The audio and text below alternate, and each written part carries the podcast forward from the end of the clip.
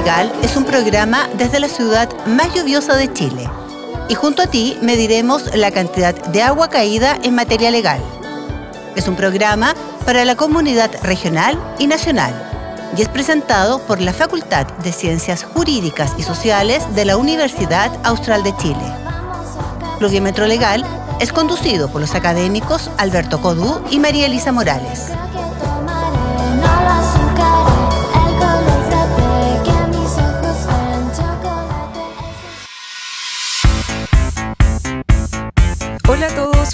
Auditores y auditoras de Pluviómetro Legal.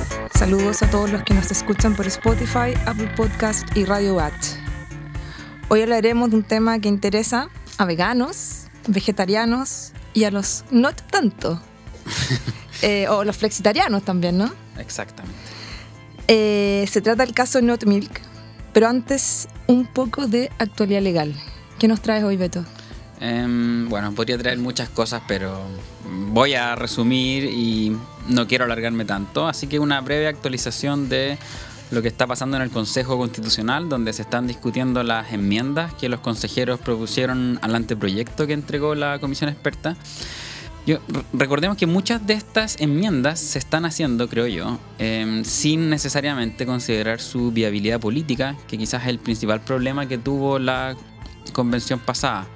Y en este caso, claro, el debate ha estado marcado por el poder que tienen eh, tanto el Partido Republicano como la centroderecha para aprobar nuevas normas o desechar las normas del anteproyecto. Y en ese contexto, claro, muchas de las enmiendas que se presentaron eh, parecen bastante alejadas eh, eh, del clima político reinante y de las posibilidades de, eh, creo yo, mejorar las expectativas que la propuesta termina aprobándose definitivamente en el plebiscito del 17 de diciembre. ¿no? Todas las encuestas siguen mostrando eh, un incremento em, de la preferencia de las audiencias por, eh, eh, por votar rechazo. Lo que, claro, sería ya. un- o sea, sería un, nuevo fracaso, pero creo yo también que hay que tener cierta, cierta paciencia, ¿no? A veces los países se demoran una década, ¿no? En encontrar eh, un camino, ¿no? Yo diría que el, el caso sudafricano también demuestra que es. eh, o sea, o sea, los países a veces se demoran en, Llegar al consenso en- necesario. en- y sobre todo en consolidar, ¿no? Eh, una suerte de, eh, de legitimidad eh, para eh, echar a andar un nuevo proceso. Así que eso. Pero bueno, además tuvimos la sentencia de la Corte Suprema sobre mm, el tema del reglamento que define el funcionamiento de la convención, reglamento que recordemos fue aprobado por el Congreso y que conoció de un reclamo de varios consejeros oficialistas, es decir, de, de apruebo dignidad, socialismo de- democrático eh, eh, y otros que señalaban que las enmiendas, sobre todo algunas del Partido Republicano, eh, no podían incorporar nuevos capítulos, ¿no? Es decir, que eh, enmiendas para aprobar o modificar normas eh, del anteproyecto no podían incorporar nuevos capítulos, sino que solamente normas, ¿no? Y que los capítulos ya venían fijados por eh, la comisión experta, ¿no? Y esto es bien interesante de explicar para nuestra audiencia porque recordemos que hay dos órganos ¿no? que funcionan para conocer reclamos. Uno es el Comité Técnico de Admisibilidad, donde está nuestra colega Viviana Ponce de León, ¿no? que está en la, en la sede de Puerto Montt de la Universidad Austral. Que estuvo en uno de nuestros capítulos. Estuvo en uno de nuestros capítulos y que, claro, ese comité técnico, eh, compuesto por 14 personas, revisa que las normas aprobadas por la Comisión o el Consejo respeten las 12 bases que definió el Congreso cuando permitió vía reforma constitucional este nuevo proceso. Estas 12 bases, ¿te acuerdas? Que hablaban del Estado social, Exacto. etcétera, del respeto a los emblemas, de los estados de excepción, etcétera, ¿no? Y por otra parte, es la Corte Suprema la que por sorteo determina que cinco de sus ministros conozcan de los reclamos que al menos un quinto del Consejo realice respecto de infracciones al reglamento, ¿no? Y claro, este debate se da en el marco de un proceso constitucional cuyos órganos y atribuciones están precisadas por los poderes incumbentes, es decir, por el actual Congreso y el Poder Ejecutivo como poderes colegisladores que han creado esta compleja red de órganos y que a veces cuesta tanto entender por parte de la ciudadanía. Órganos que además cada uno tiene sus potestades definidas expresamente, que hay una suerte de distribución de competencia de qué es lo que corresponde a cada uno, pero claro, tiene cierta complejidad y sobre todo para la prensa y para la audiencia a veces es difícil de, de entender. Si uno va al reglamento, quedan expresamente definidas cuáles son las atribuciones de los consejeros. Y aquí voy a, solamente a leer esta parte del reglamento donde dice formular enmiendas para aprobar, aprobar con modi- modificaciones o incorporar nuevas normas al anteproyecto. Y la pregunta que debía resolver la Corte Suprema en el fondo era si incorporar nuevas normas incluía la potestad de incorporar nuevos capítulos. O eh, de si esta última potestad era una de carácter exclusivo de la comisión experta, ¿no? que en su momento eh, fijó una estructura o índice compuesta por ciertos capítulos. De hecho, fue la primera semana la comisión experta ya tenía una estructura con capítulos, no un índice.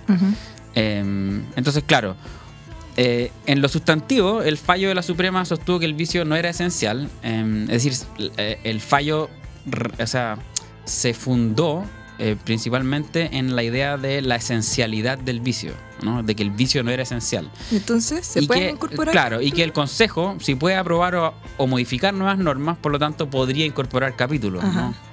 ¿no? Y que no hay tanto problema, ¿no? Claro. Un poco eso sería la, la ¿Será idea, una, ¿no? una cuestión, no sé, de forma? Claro, pues, o sea, no más que de forma, yo creo que de la esencialidad del vicio. Es, es bien interesante el, el- el- el argumento de la Suprema, porque de lo contrario, uno podría entender, se podría dar el absurdo de que se pueden derogar todas las normas de un capítulo que quedaría desprovisto de normas. Es decir, perfectamente el Consejo podría derogar, derogar todas las normas de un capítulo aprobado en el anteproyecto em, y ese capítulo quedaría con el puro nombre pero sin ninguna norma. Claro. ¿no? Entonces yo creo que, bueno, de todas maneras el, el fallo nos entrega muchas razones, creo yo, sobre todo razones que nos permitan entender o mantener nuestra tradición de, eh, y esto lo digo como profesor de Derecho Constitucional Orgánico ahora, eh, entender, mantener nuestra tradición de entender que las potestades públicas deben estar definidas expresamente eh, y, y el fallo creo que va por otra vía, ¿no? Va por este tema de la esencialidad del vicio. Entonces yo creo, veremos cómo este round tiene efectos, porque yo creo que los nombres de los capítulos, o esa obsesión de algunos por crear capítulos separados como una forma de,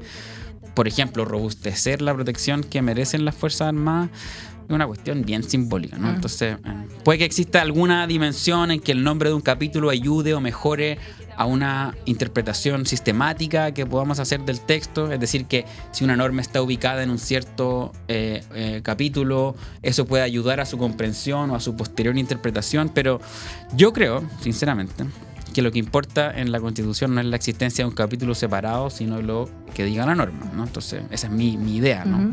Pero bueno, en fin, yo creo que estamos nuevamente con simbolismos y mensajes para, lo- para la galería, ¿no? Políticas de la identidad solamente que ahora más conservadoras y de derecha, pero que creo yo no van a tener mucho impacto constitucional. Y sobre todo creo que además encima algunas de las enmiendas, como ya dije, se hacen para la galería, ¿no? Y se hacen para las propias tribus, pero sin en el fondo considerar su viabilidad o su éxito político. Así que bueno, problemas, pero problemas propios de la política.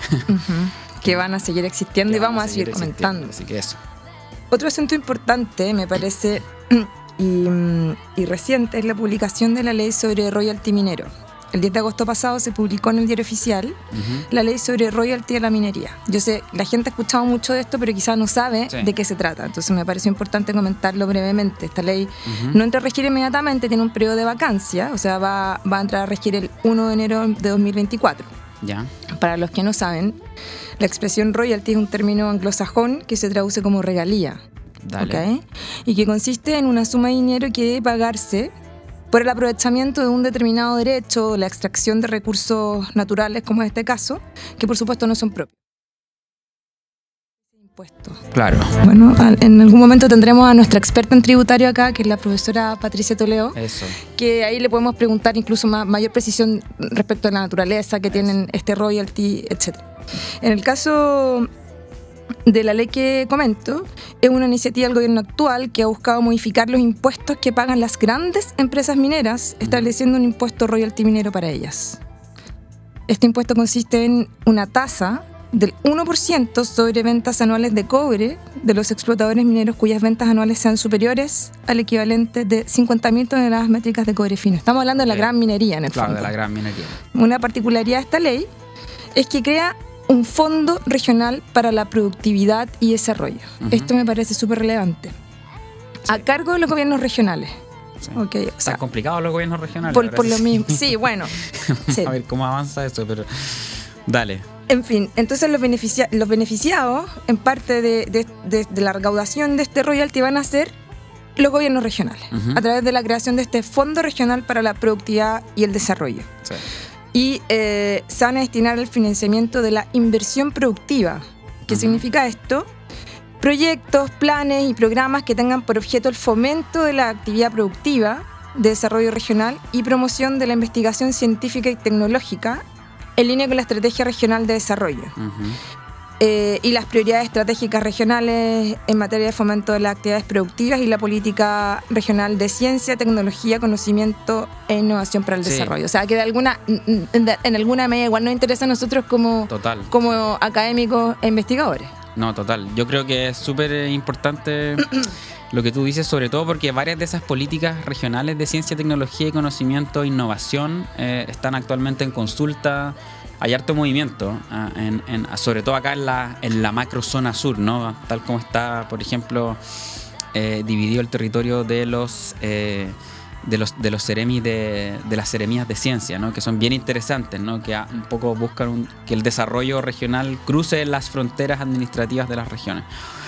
Yo creo que además, bueno, todos estos temas se conectan con los arreglos institucionales y con marcos jurídicos que permiten la innovación. Yo creo que hay harto ahí dando vuelta. Y recordemos que en todos los rankings Chile aparece como una potencia latinoamericana de la innovación y el emprendimiento.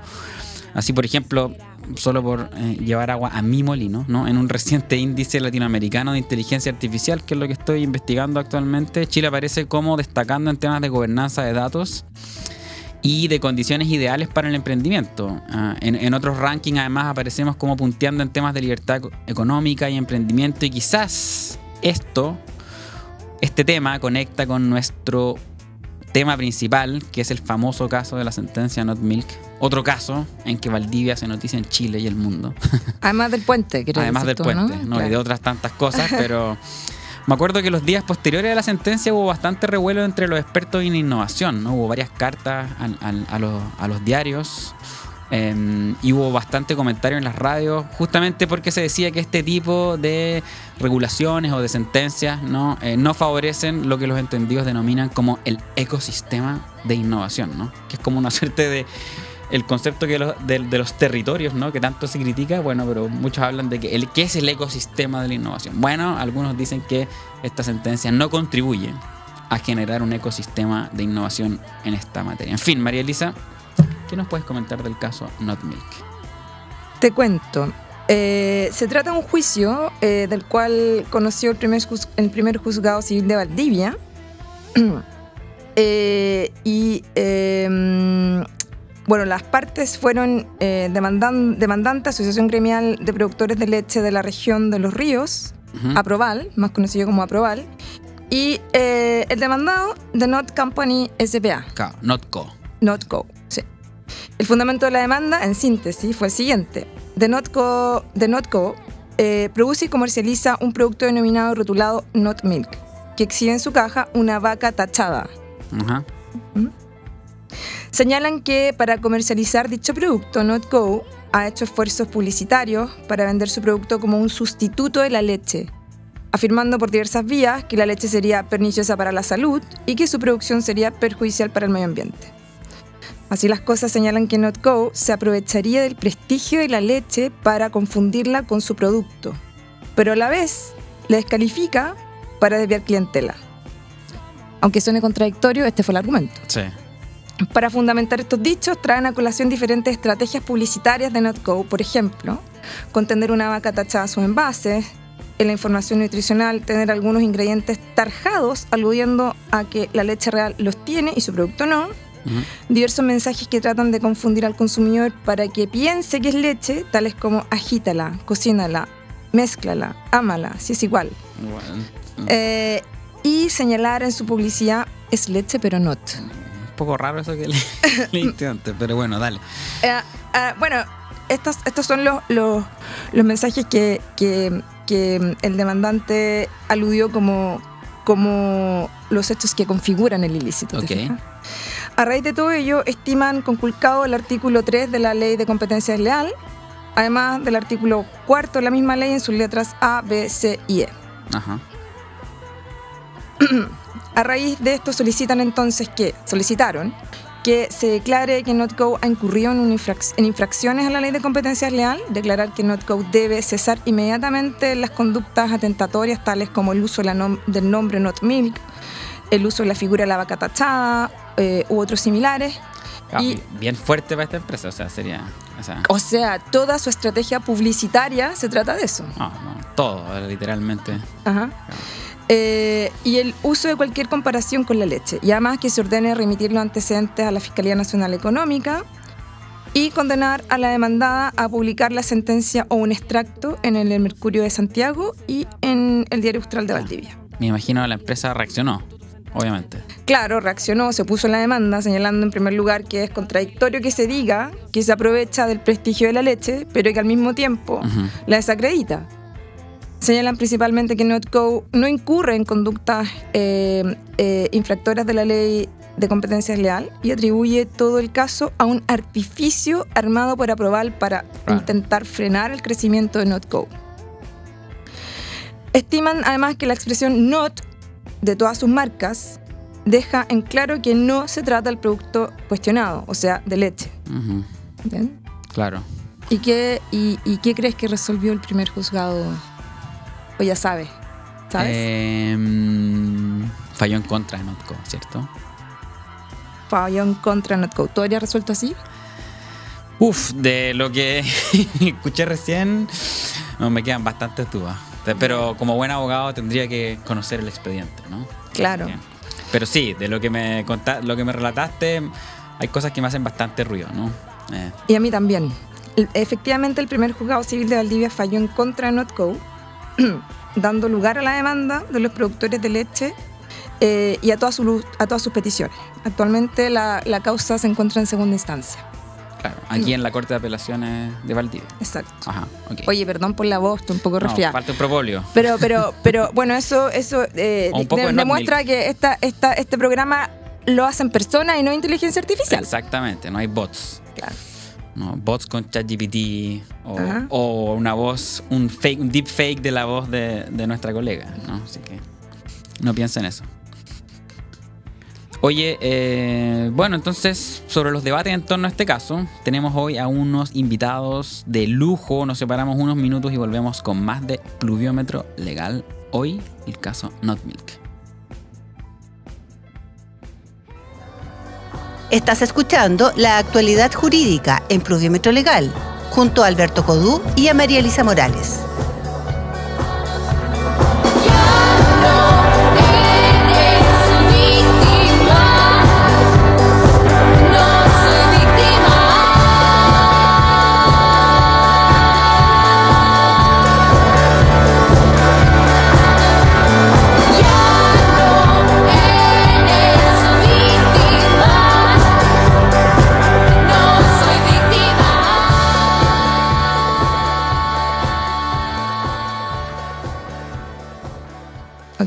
Estamos de vuelta. Quiero dar una cariñosa bienvenida a mis amigos Íñigo de la Maza y Patricia López, ambos abogados, doctores en Derecho, académicos de la Facultad de Derecho de la Universidad Diego Portales, yus privatistas, como yo. Bienvenidos amigos. Muchas gracias, María Elisa. Es un gusto estar contigo y con Alberto aquí. Gracias María Elisa por la invitación también. Gracias a ustedes por aceptar. Sí, eso, eso. Tenerlos aquí presencialmente. Em, y eso, nada, para un orgullo, un lujo para nosotros. Así que, bueno, eh, partamos con algo muy básico después de esta introducción que hizo la colega em, em, María Elisa. Entonces, un poco para situar a la audiencia porque claro, aquí lo que está en juego es el tema de la publicidad, la información, la capacidad del, consumidor de distinguir, etcétera. Pero ¿cuál es la diferencia entre publicidad e información? Íñigo. Ok, comencemos por allí. Mira, un ejemplo. Imagina que en un producto, digamos unos cereales, haya dos tipos de información. La primera que dice con ellos comenzarás fantásticamente tu día. Y la segunda es que da cuenta de la cantidad de sodio que tiene. La primera, desde luego, es publicidad y la segunda es información en el sentido que lo estamos pensando. La publicidad es un discurso que emplean los proveedores voluntariamente. Nadie les exige, por supuesto, que publiciten. Y la función de la publicidad, por lo tanto, no es ilustrar a los consumidores, sino más bien estimularlos, incentivarlos a adquirir los bienes o servicios, ¿no? Como si se tratara de seducirlos y mostrarles la cara más amable de los bienes y servicios. En cambio, la información, los deberes de información, como se denominan, tienen por objeto provocar, estimular, incentivar, facilitar una decisión más racional de los consumidores. Entonces, los deberes de información son heterónomos, son impuestos por el legislador, por los ah, órganos administrativos, y la publicidad, desde luego, es voluntaria, es lo que tú eliges. ¿no? Por lo tanto, un error consiste en, pensar que la función de la publicidad es ilustrar a los consumidores. No, no, no, no, no. Es seducirlo y lo que le preocupa al derecho no es como la publicidad informa, para esto es deberes de información, es simplemente que esa seducción respete ciertos límites. Eso es todo. Claro. O sea, eso es súper súper importante esa, esa, distinción, ¿no? Tenerla, tenerla clara. Una distinción primaria. Entonces lo que nos interesa es la actividad publicitaria, Patricia. Sí. Em, ¿Y, cuál es la, y, existe alguna regulación de la actividad publicitaria en nuestro ordenamiento? Bueno, nosotros ejecutamos con Íñigo un, un proyecto Fondesit sobre la publicidad como fenómeno jurídico y una de las preguntas que nos hacíamos era dónde estaba regulada la publicidad, ¿cierto? Un primer acercamiento nos lleva a la ley de protección de consumidores en que tú ves ahí regulada la publicidad engañosa en varios artículos, ¿no? Y, eso, esa regulación ha sido poco feliz, eh, varios autores lo han señalado, está en el artículo 28, en el 33, en el, 17L, y no todos son coherentes. Pero más allá de eso, y ese fue uno de los objetos en el fondo del proyecto, fue determinar dónde más estaba regulada, porque la engañosa está ahí y hay algunas regulaciones reglamentarias, pero no solamente la publicidad, por así decirlo, ilícita, está la ley de protección del consumidor, sino que también, si tú lo miras con más detenimiento, está la ley de competencias leal. ¿Ya? Muchos autores han, levantado la idea de que la publicidad comparativa estaría en el artículo 4, letra E de la ley de competencia desleal, pero nosotros en un esfuerzo dogmático, a lo mejor más ambicioso, tratamos de identificar ilicitudes publicitarias en los otros literales del artículo 4. ¿ya? Y fue un poco lo que nosotros comentamos en el seminario ¿cierto? de ayer, el 4A, el 4B, el 4C y D. Entonces ahí tú ves otras categorías de publicidad eh, que serían desleal, que sería la publicidad desleal engañosa, confusionista, denigratoria, ¿cierto? Eh, y comparativa. Pero además de esos dos cuerpos legales, y esta es una pregunta muy interesante porque yo creo que de a poco eh, el legislador se ha empezado a hacer cargo de la publicidad. ¿Ya? Además de la ley de competencias leal y además de la ley de protección al consumidor, está la ley de tabaco, que también regula la publicidad del tabaco, ¿cierto? Establece ciertas restricciones. Está la ley, eh, la publicidad del tabaco está en el artículo 3, está en el fondo prohibida. Está también la ley de venta y comercialización de bebidas alcohólicas, que fue objeto de una modificación el año 2021 y se incorporó el artículo 40 eh, ter, que también regula esta idea, junto con lo de las advertencias. ¿no? El legislador también ha puesto especial énfasis últimamente en las advertencias. Y aparte de eso, eh, es una norma que podría pasar desapercibida para quienes eh, se dedican al derecho comercial, pero no para quienes eh, están pendientes de las modificaciones legales. Hay una regulación muy particular de la publicidad dirigida al niño, niña y adolescente a partir de la ley 21.430 ya que fue esta que implementó en el fondo los derechos humanos de los niños, niños y adolescentes a partir de la Convención de Derechos del Niño el año recién pasado. Y ese artículo 55 eh, regula publicidad ilícita dirigida al niño o niño adolescente. y es muy curiosa esa ley porque así como hay un derecho a la imagen en el artículo 34, que no está reconocido para todos nosotros, sino que para el niño, niño y adolescente, hay una especial énfasis en la publicidad dirigida a este niño, niña, adolescente. Y hay varias ilicitudes publicitarias que se pueden reconducir a mm. publicidad engañosa, a publicidad agresiva, ¿cierto? A publicidad abusiva. Entonces, a tu pregunta, claro, la regulación está fragmentada. Eh, el legislador yo creo que está haciendo cargo al fenómeno publicitario, pero ojalá tuviéramos una regulación más consistente, ¿cierto? Más sistemática, más ambiciosa como la Ley General de Publicidad Española. Y ojalá lleguemos algún minuto a eso, pero por ahora tenemos fragmentos entonces hay que hacer como un ejercicio casi investigativo jurídico de poder condensar una estructura publicitaria porque eh, no está en el fondo evidenciada en un solo cuerpo legal. Claro. Gracias. Oye, y como, como, como dijo Patricia, ¿cierto? Esta regulación fragmentada, pero que existe, ¿no? Y está en diversos cuerpos normativos, pero Y un poco volviendo también a la distinción que hizo Íñigo entre, entre información y publicidad, ¿no? Da la sensación de que la publicidad tiene un espacio mucho más amplio, ¿no? Que, que, la información es otra cosa, ¿no? Que está regulada en la ley del consumidor, el deber de informar veraz y oportunamente, etcétera, etcétera, pero pero que en la publicidad hay espacio, ¿no? Para, de hecho, en, los 80, me acuerdo que en la crisis de, de la crisis económica de los 80 en Chile, todos los directores de cine y actores y actrices de, moda se fueron a hacer mm. eh, eh, comerciales, ¿no? En donde había mucho espacio para la creatividad y da la sensación de que tratar de regular eso eh, es complejo, ¿no? Como, como tú mismo dijiste, ¿no? Es un espacio de, creatividad. Ponerle límite a la creatividad. Eh, ¿cómo, entonces, ¿cuáles son los principios que inspiran la actividad publicitaria y, y, cómo limitar el mensaje publicitario? ¿no? ¿Cómo, ¿Cómo hacerse cargo de eso? De acuerdo, yo lo respondería de la siguiente manera, porque hay varias formas de enunciar esos principios, ¿no? El cernaclo, esto alguna vez, de una manera que a mí no me persuade del todo. Yo diría, que para situar esa pregunta conviene distinguir dos ámbitos en los cuales se manifiesta el fenómeno. Un ámbito es la relación de los proveedores con los consumidores, y ese es el ámbito de la ley 19.496. Y el otro ámbito es la relación de unos con otros proveedores bajo la lógica del mercado, y esa es la ley 20.169 sobre competencias leales. Esta esa distinción como la escalera de Wittgenstein en el tratado, la votamos.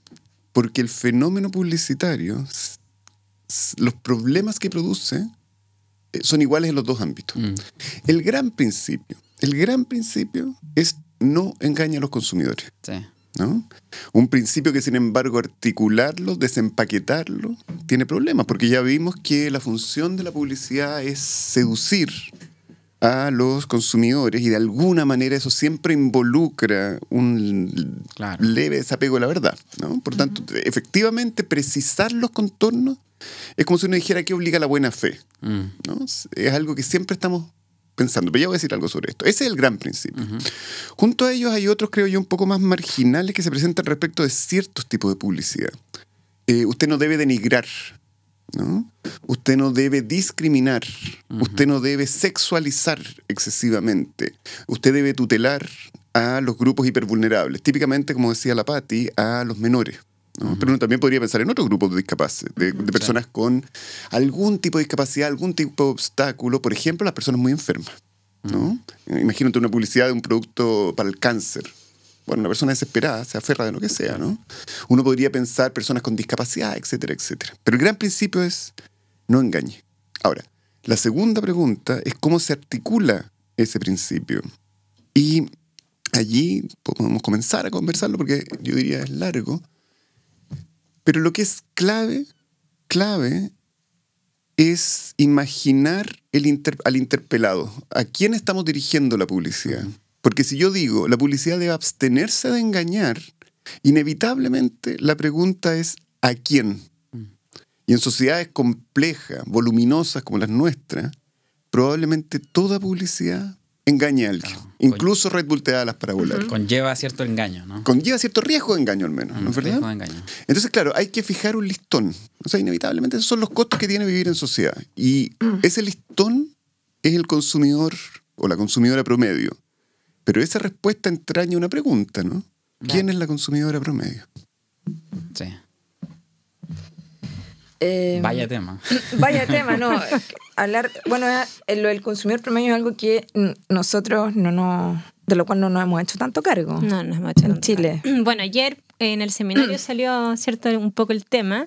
Y claro, como dice Íñigo, complementando, el CERNAC eh, ha regulado principios de la actividad publicitaria en circulares interpretativas, una del 2019 y después del 2022.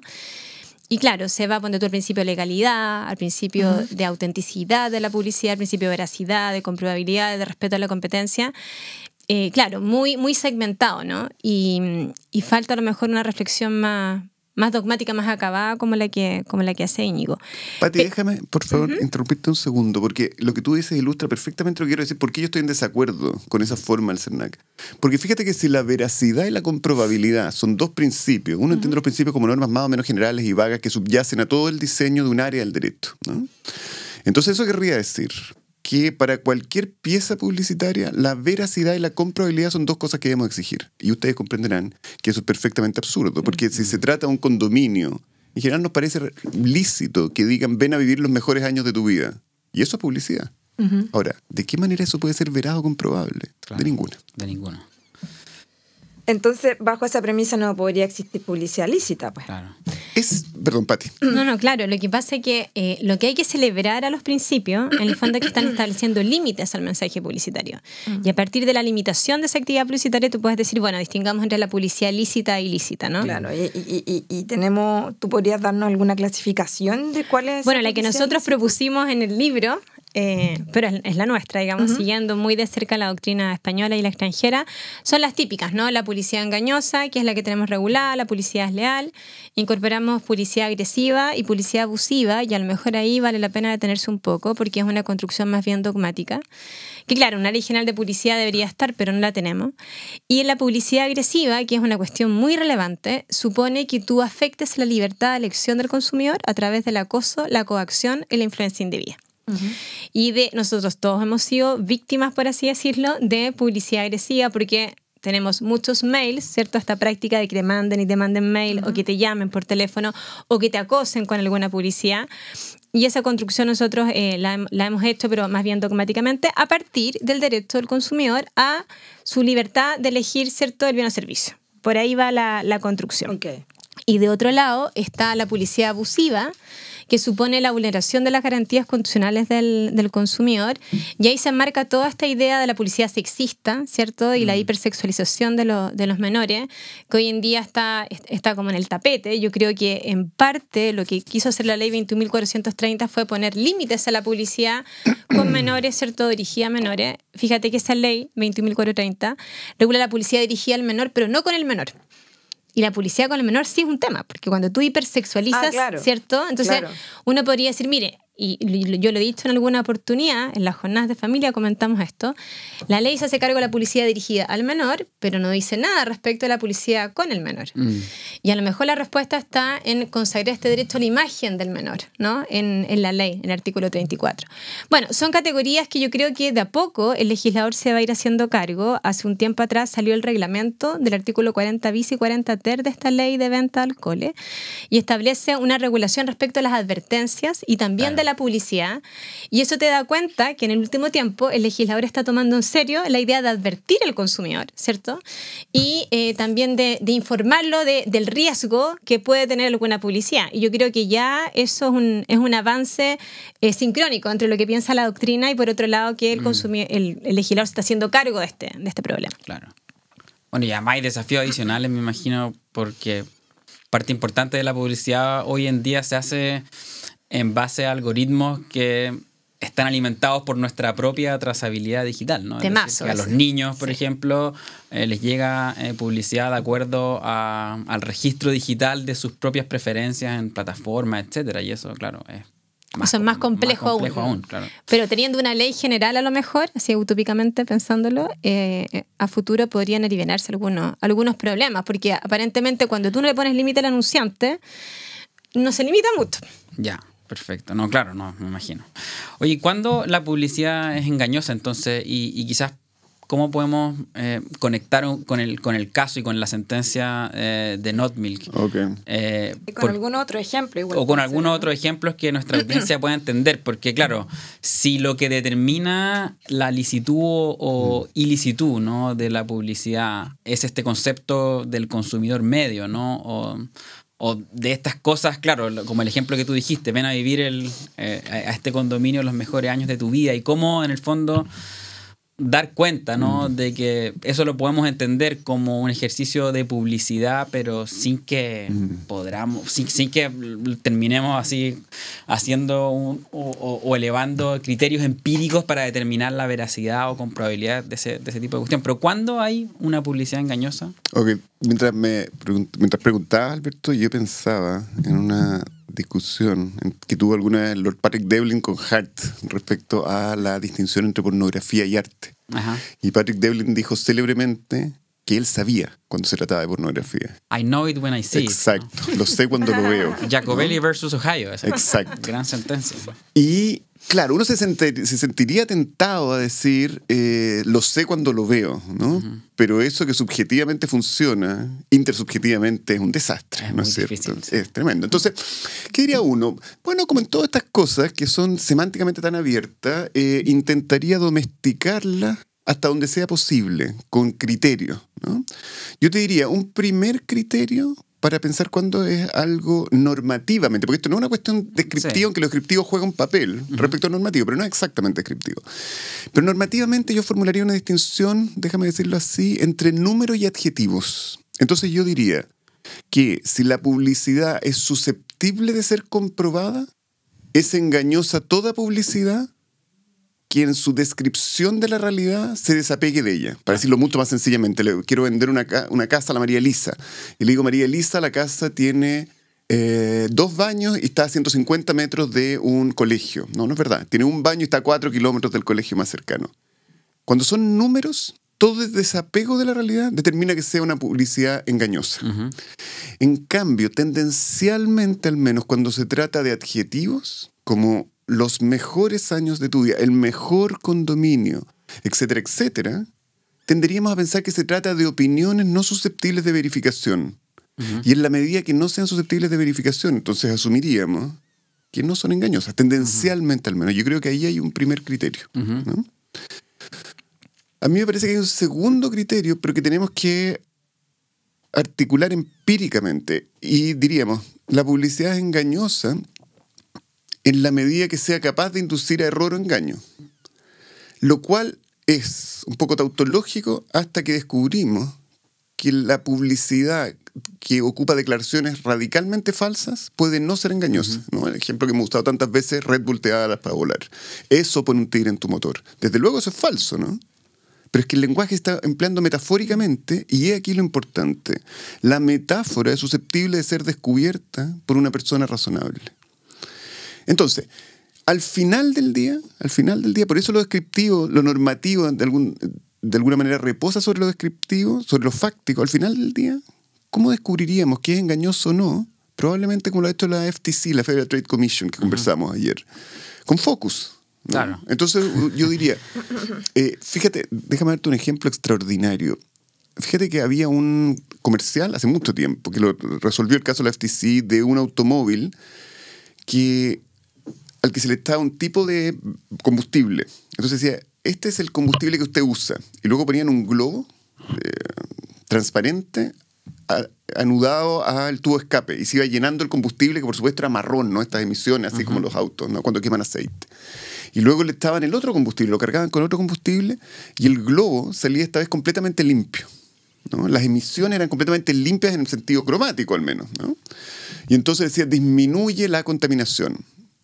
Y el punto es que lo único que disminuía la contaminación era lo cromático, porque lo que realmente importa era exactamente igual. Entonces, ¿era verdad que disminuye la contaminación? Sí, pero una- de una forma absolutamente marginal. ¿Era engañosa la publicidad? Por supuesto. Porque aunque en algún sentido era cierto, era como un half-true, como una Claro. media verdad, que ocultaba mucho más de lo que eh, revelaba. Y entonces, ¿por qué era engañosa? Bueno, al margen de por si era verdad o falso, porque conducía a inferencias incorrectas. Esa es nuestra pregunta, ¿no? ¿Cuándo es engañoso? Cuando conduce a inferencias engañosas. Pero claro, es una pregunta que entraña, digamos, una respuesta que entraña una pregunta. ¿Cuándo? Eh, y esa respuesta, inevitablemente, es un poco empírica, ¿no? Sí. Pero eso en tiro no existe. Claro. No- no- nadie usa focus group. Claro. ¿Y deberíamos? A mí me parece que sí, ¿no es verdad? Porque aquí hay una cuestión que es importante, y esto lo dijo de una manera inmejorable Richard Craswell. Una publicidad que sea engañosa para algunos puede ser muy beneficiosa para otros. Por ejemplo, es perfectamente posible que algunas personas crean, para ir a nuestro caso, Sí. que un producto que se llama Not Milk es leche. ¿Es probable eso? Hay alguna probabilidad. Quizás baja, pero hay alguna probabilidad. Por lo tanto, a esas personas ese producto las va a perjudicar. Pero toda decisión perjudica a uno y otro, ¿no? No es necesario um, eh, entender Sí. perfectamente a Caldor Higgs para saber que cualquier decisión va a tener bajas. La pregunta no, la, pregunta es ¿cuál es la correlación entre las bajas y los beneficios? Y la pregunta entonces, ¿a cuánta gente beneficiaría esa publicidad que no puede tomar leche, que no quiere tomar leche? ¿no? Si tú llegas a la conclusión de alguna manera que beneficia muchísimo más de la que perjudica, bueno, Claro. solemos tomar las decisiones sociales así. O sea, hay mucho de law and economics, ¿no? En esta Hay algo, disciplina, ¿no? En la vida hay En la bastante vida hay algo, law and ¿no? economics, creo yo, aunque no todo, ¿no? desde luego. Oye, pero vamos a los ejemplos, ¿no? De, de- de- del caso, ¿no? Porque uno de, la- de- de los lemas publicitarios dice es leche, pero not, ¿no? Eh, Eso se vincula un poco con, con la discusión que teníamos ayer nosotros de la publicidad desleal, ¿no? Porque, porque el caso que ustedes comentaban es un caso que se resolvió en sede de competencia desleal y lo que se demandó fue publicidad desleal. ¿ya? publicidad es leal. claro. Claro, Ya. ¿cuándo, cuándo es la publicidad desleal? En el fondo eso nos lleva a preguntarnos, ¿cierto?, cuando la publicidad es desleal. Ahora, un poco yo adelanté la respuesta eh, y la demanda también nos da la razón en que esto se, se encausó por los numerales del artículo cuarto, ¿ya? El 4A, el 4B, el 4C, el 4D, el 4E. En el fondo fue, eh, lo que se denunció fue eh, deslealtad engañosa, deslealtad confusionista, deslealtad denigratoria, deslealtad en la comparación. Y la, la ley de competencia desleal tiene un artículo tercero, que es la cláusula general. Y que en el fondo eh, señala que va a haber competencia desleal cuando tú distraigas ilegítimamente la clientela a otro agente de mercado, contraviniendo las buenas costumbres, ¿cierto? Y en el fondo la buena fe. Esa es la norma que se invoca como infringida y después, en definitiva, esto es literales. Uno podría decir entonces, dogmáticamente, que la publicidad es desleal cuando infringe, cuando el competidor infringe este deber de corrección en el mercado del que hablábamos también en el seminario. Pedro, creo que tú preguntaste, Sí. ¿cierto? Cuando el famoso deber de corrección, ¿cierto? O, eh, o el deber de diligencia. Y ahí también nosotros comentábamos que eh, para que tú infringas ese deber de corrección eh, y, y distraigas ilegítimamente la, la clientela, al otro agente de mercado, tienes que instrumentalizar al, compet- al, al consumidor. O sea, tienes que ir donde el consumidor y distorsionar de alguna forma su percepción de la realidad para distraerlo ilegítimamente. Entonces, eh, por ahí iría, ¿no? La publicidad va a ser desleal cuando, el competidor infrinja ese deber de corrección el mercado, pero instrumentalizando, ¿cierto? Y, y utilizando la percepción del consumidor para sí, en el fondo, desviándola desde ese punto de vista. Y ahí habría, eh, en definitiva, esta publicidad desleal. Ahora, como lo comentamos también nosotros en el fallo ayer, eh, la parte correcta eh, del fallo es que no hay denigración por trajar a la vaca, sino que en definitiva lo que se busca con ese mensaje es esclarecer que no es leche de vaca. Y la parte correcta es que no hay comparación desleal porque no se está comparando los productos o servicios con los de otro competidor, sino que hay una alusión cierto genérica a la especie leche. Pero la parte incorrecta a- al, al juicio de, de nosotros es que efectivamente eh, la sentencia dice que hay confusión y engaño y nosotros creemos que no hay confusión y que no hay engaño. Y eso lleva, en el fondo, a preguntarse eh, qué diferencia podría haber entre la publicidad engañosa y la publicidad desleal. Es que yo creo que no hay ninguna, ¿no? No hay ninguna, Desde claro. Claro, luego, como o sea, que una es presupuesto de la otra, ¿o ¿no? O sea que Totalmente. a- analíticamente es difícil hacer esa Muy difícil. Porque O sea, esto es lo di- correcto, ¿no? es? Sí. ¿Publicidad engañosa es un presupuesto de la publicidad leal o no? En algunos de los lo casos al menos, ¿no? Yo lo pondría de otra manera. Mira, yo tengo la impresión de que por razones comprensibles el fenómeno de la publicidad en Chile se trata fragmentariamente, se trata verticalmente en la relación entre proveedores y consumidores, horizontalmente en la relación entre proveedores. En distintas leyes, por lo mismo. Pero puede que eso tenga algún sentido, pero cuando uno piensa la ley de competencia desleal, esto lo conversamos ayer, eh, claro, es la que distrae la clientela, ¿no? Pero bueno, deberíamos celebrar la distracción de, la clientela. Sí, la ese es el mercado, ¿no? La gracia del mercado. Por supuesto, por supuesto. Es que el que es mejor se lleve a todo, porque, en eso es- porque de esa manera hay incentivos para ser mejor. Entonces, una vez que sabemos que esa distracción no solo es legítima, sino que aspiramos, a- digamos, esa, eh, llevarse los clientes, eh, no solo es legítimo, sino que es lo- a lo que aspiramos, el punto es cuáles son los límites. Y eso es la deslealtad. Pero en publicidad, todo lo que tenemos que saber sobre deslealtad en la competencia lo aprendemos de la 19.496. Claro. ¿no? Porque es perfecto, está muy bien que yo le quite a sus clientes. El punto es que la razón por la que explica que se lo esté quitando no sea que engaño a No engaño. Eso es todo, ¿no es verdad? No hay más. Y el resto es no entender las cosas. Mm.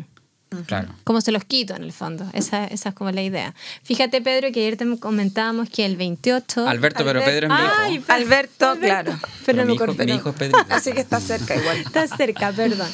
Ayer comentábamos que esas normas tienen duplicidad, ¿no? Lo que dice. Íñigo, que a lo mejor ordenadamente, bueno, una ley fue anterior a la otra, regula la conducta al engaño, una, y la otra también, y tienen como la norma espejo, ¿no? Mm. El 28, 28A lo tiene el 4A y el 4D, la ley de competencia desleal. Entonces ahí hay una cierta, mm, una cierta simetría o, o el mismo fenómeno que está regulado desde diferentes aristas, pero al final del día la conducta repudiable es la misma. Alberto. Oye, y aquí en, en- tú, tú nombraste un artículo del Código Sanitario, ¿no? Que define la leche, ¿no? Claro. Para efectos, ¿no? Me imagino de la regulación sanitaria, ¿no? Que. Eh, eh, que tiene que ver con la protección de la, de la salud de la población, ¿no? Claro, Eh, ayer, ayer lo comentábamos en el seminario que uno de los argumentos eh, que se dio en el juicio es la definición de leche del artículo 105 ter del Código Sanitario. Perfecto. ¿Y qué dice ese artículo? Entonces, en el fondo... eh, define el producto leche. Claro, ¿no? lo, lo reserva para eh, los, los productos asociados en el fondo a la vaca. Ah, de origen animal, animal. claro, de origen animal. Ese es el punto. Y ese fue uno de los argumentos que, que se, que se utilizó, ¿cierto?, a favor y, y en contra. Y eso nos llevó ayer a toda esta discusión con los alumnos que eran veganos y que decían que había un proyecto de ley. Y ahí vamos a tener que ver cómo, cómo evoluciona el asunto. Claro, pero me imagino la regulación en materia sanitaria no tiene que ver con este principio no fundante del que hemos discutido acá, que es haga lo que quiera en el mercado, ¿no? Claro. Sin engañar a los consumidores, ¿no? Es un poco... Bueno, yo creo que sí, no, ¿ah? sí, no, porque yo tengo la impresión que la norma que está detrás del artículo 105 ter no es distinta a la del 28 o a la del 4b. Porque ¿por qué tú quieres reservar la expresión leche a los productos que provienen de glándulas mamarias de mamíferos? Bueno, precisamente para no confundir a los consumidores. Claro. Las ¿no? características. Por lo tanto, uno diría, Claro. haciendo una interpretación, en este caso restrictiva, que si yo empleo la expresión leche, pero justamente para negarla, Claro. Entonces no estoy infringiendo ni siquiera el 105 ter, ¿no es verdad? Lo otro sería, me parece a mí, una interpretación extremadamente formalista y totalmente desatenta al fin de protección de la norma. ¿no? Claro. El fin de protección de la norma al final del día es eh, no engañar a las partes. Mira, cuando uno lee esta sentencia, algo de esto dijo la Patti, me quedé pensándolo después. ¿Lo dije ayer? Sí. Eh, yo creo que la mejor explicación de lo que está pasando, Alberto, es una explicación marxista. Marx dijo célebremente que ninguna clase política se va a desprender así pacíficamente de las prebendas que tiene, ¿no? Por Claro. eso vamos a tener que llegar a- de otra manera. Bueno, acá también, ¿no? ¿Por qué los leteros se van a desprender de un mercado fantástico que tienen sin pelear? Yo creo que ahí está. ¿no? Yo Claro. Tengo la impresión de que es difícil eh, justificar que aquí un producto como Not Milk, en la forma en que se presenta, confunde. Claro. No, y más aún que ayer, eh, acuérdate que, bueno, esto lo discutimos, ¿cierto?, en extenso, pero cuando se proyectó la gráfica, eh, nosotros decíamos, bueno, ahí dice que es bebida de origen, ¿cierto?, Vegetal. vegetal, por lo tanto, por lo menos en la, en la publicidad gráfica, usted puede defender que tiene que incluir, o sea, tiene que ir el mensaje completo. Claro, hay deber también del consumidor de informarse, hay que Exacto. leer lo que dice la caja. Entonces, claro, parece un caso mu- muy forzado, eh, a lo mejor por razones metajurídicas o... Bueno, quién sabe, eso no podemos No lo sabemos, no lo sabremos. ¿Te parece si revisamos algunos de los considerandos de la sentencia? Sí. Para, bueno, Sí. ya, ya nos queda claro que están muy en desacuerdo, pero, pero para que la audiencia conozca parte de lo que, de lo que es este fallo. Claro, no, el, el- parte de los extractos, o sea, algunos de, lo- de los extractos del fallo, eh, por ejemplo, dicen lo siguiente, ¿no? Que eh, de la prueba aportada por el actor se puede concluir que el cúmulo de acciones realizadas por la demandada eh, se han traducido en una conducta reiterada que ha inducido o buscado inducir a confusión y engaño al consumidor, que creo más o menos lo despejamos aquí ya. Pero, Claro, la opinión de ellos es clara, ¿no? O sea, más bien mi pregunta sería, que es una pregunta retórica, porque es la respuesta, ¿cuáles son los argumentos? en Porque esa declaración es una declaración que no flota por sí misma, ¿no? sino que está soportada sobre algo. Entonces, ¿cuáles son los argumentos para emitir esa declaración? Y los argumentos que yo encontré en la sentencia son que se utiliza la expresión leche. Claro. Pero claro, se utiliza una expresión que dice, es leche, pero not, ¿no es verdad? Y se dice, bueno, es que no todos hablan español. Perdón, no todos leen inglés o hablan inglés. Sí. Bueno, bien, pero todos saben lo que quiere decir not, Sí. diría yo. Esa era una, ¿no? Esa era el, una. el uso de la vaca, ¿o no? El uso de la vaca, Mm. pero como ya acabamos de ver, la vaca está tarjada. Y esto es tan sorprendente que se alegó publicidad denigratoria porque la vaca está tarjada. Entonces, ¿cómo va a ser denigratoria y confusionista a la vez? O Mm. tú denigras o tú confundes, pero no las dos cosas a la vez. ¿no? Claro. Que el consumidor no sabía inglés, era lo otro. ¿Te Claro acuerdas que- tú? Efectivamente. Luego que estaba en las góndolas con la leche. Mm. Bien. Y eh, porque está al lado de la leche, la gente debería creer que es leche si dice not milk, Mm. ¿no? Eh, ¿Se me queda alguna para ti? No, no, no, no. Y nosotros ahí profundizamos, ¿te acuerdas? En la idea de consumidor medio, Mm. que se decía, bueno, el consumidor medio no necesariamente debe saber inglés. Y nosotros lo que decíamos, bueno, pero es que la palabra no es muy sofisticada porque es No, not. Y sí. la significación en todas partes debería ser no, ¿cierto? Sí, sí. Y fíjate que en, en- en esta parte a la que ustedes aludían, eh, lo que se dice en la sentencia es, ¿por qué no decir simplemente que es una bebida vegetal sin el pictograma de una vaca? Claro. Ello es exigible como, como un profesional o empresario competente en el área de sus negocios. Sí, pero ahí volvemos a lo mismo, ¿no? Y, y podemos cerrar con la misma pregunta con la que empezamos, la diferencia entre información y publicidad. Y ahí tú tienes una idea, ¿cierto? Sí, Como- o sea, utilizas Claro. imágenes como para seducir, para manifestar un mensaje, pero eso no necesariamente te va a confundir. Lo que decíamos ayer, mire, primero está tarjada la vaca, después se dice que no es leche. Y además, eh, algunos alumnos nos decían ayer, mire, si usted da vuelta al envase, dice que es un, eh, es un Sucedáneo. O sea, Claro. ¿cuál es el error aquí o confusión? No habría ninguno. Entonces, claro, Claro, de varias maneras aclara. de varias maneras aclara, ¿cierto? Y, y la idea de autoinformarse de una parte consumidor y que el mensaje es clarísimo cuando tú lo lees en todo su contexto, ¿no? Mm. Sí, no, bien interesante. Em, Perdón, déjame decir una cosa, Alberto, que hay un cruce que es extraordinario, que ni siquiera lo hemos considerado, porque no, no ha entrado, pero que es importante, que es que, tam- que también se dio respecto a la pornografía. Si la pornografía podía tener contenido político, ¿no? como lo pensó Catherine McKinnon alguna vez. Pero ¿qué pasaría si ya no fuera el problema de la confusión, sino de la denigración, ¿no? de, la publicidad que busca desprestigiar otras cosas, etcétera? Y "Mira, usted nos tarjó la vaca. Bueno, pero ¿y eso no tiene también un cierto contenido en torno de- en, tem- en temas de libertad de expresión? Claro, claro. Porque ¿por qué yo no puedo decir que en términos de tutela del medio ambiente es una pésima idea, como en general se dice, Sí, sí. eh, favorecer el consumo de carne y de eh, derivados de los vacunos, de los bovinos, de los ovinos, Si además tiene respaldo Por científico. supuesto, por supuesto. O sea, hoy día, salvo que uno no cree en el calentamiento global y que cree que una estrella que se acerca o lo que sé yo, eh, bueno, desde luego, parece Mm. muy evidente que tenemos que disminuir nuestro consumo de carne y derivados de Claro. los animales, de los mamíferos, ¿no? Bueno, uno de los argumentos del demandado fue que eh, habían muchas publicaciones científicas que daban cuenta de los efectos dañinos o perjudiciales de la leche de vaca para el medio ambiente y para la salud. O sea, fue, fue uno de los argumentos que en definitiva se levantó. Claro, no toda esta idea del consumo ético, ¿no? O de, o de no sé, o de consideraciones.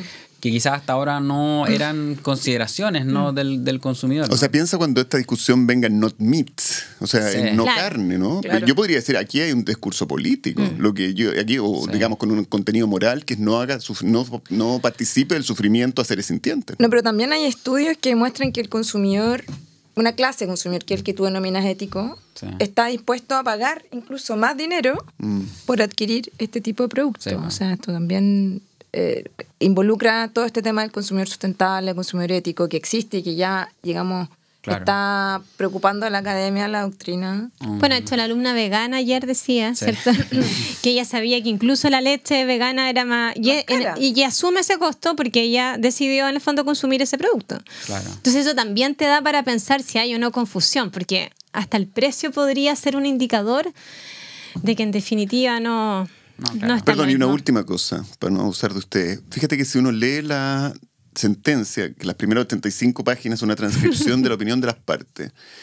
En, esto no me consta, habría que revisarlo, pero uh, Not Milk cita un par de sentencias estadounidenses donde almond breeze o una leche así, milk almond breeze, leche de almendra, lo que dijo el, el juez es, es extremadamente improbable que un consumidor razonable Claro. haya creído que la leche de almendras le- es leche de vaca. leche de vaca, No, claro. y Mutatis fija- mutandis. Y fíjate bien que en uno de los casos que tú comentaste, Íñigo, en alguna publicación de las carnes, ¿cierto? La carne fresca, el Tribunal de la Libre Competencia ha sostenido que no es razonable que un consumidor razonable estime que productos distintos tienen Mm. la misma composición nutricional. Claro. Entonces es un argumento que también se ha acogido.